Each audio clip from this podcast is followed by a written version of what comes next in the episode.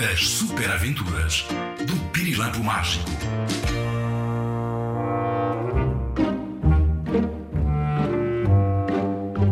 Alguma vez fizeste uma asneira?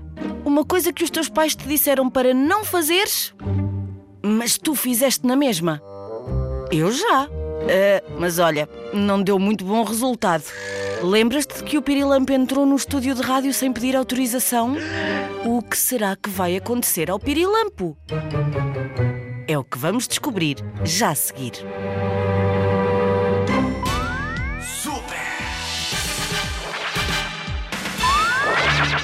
Certo dia, o pequeno Pirilampo escapou-se para dentro de um dos estúdios às escondidas dos pais e começou a mexer num microfone que por ali estava.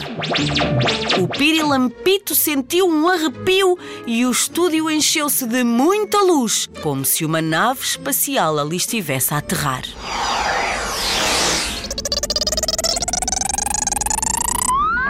Um bocadito aflito por ter desrespeitado os pais, o Pirilampo olhava para todos os lados a tentar perceber o que se passava. E acabou por descobrir que aquela luz toda. vinha da sua antena. Uau! A minha antena é mágica! Disse o pequeno Pirilampo tão entusiasmado que saltou para cima do microfone num passo de dança muito maluco.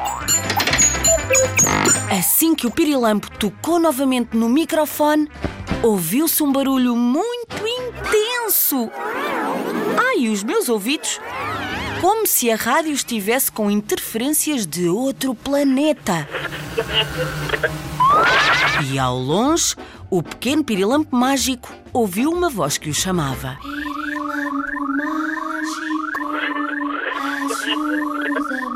Parecia a voz de uma criança a precisar de ajuda.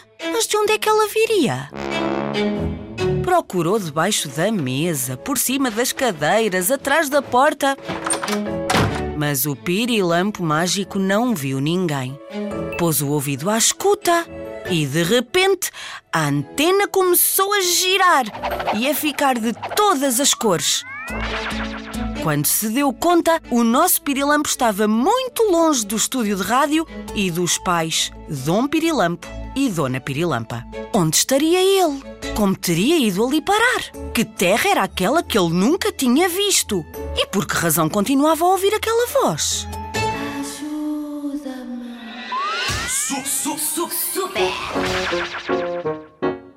Se queres descobrir o que vai acontecer, não percas o próximo episódio das Super Aventuras do Pirilampo Mágico.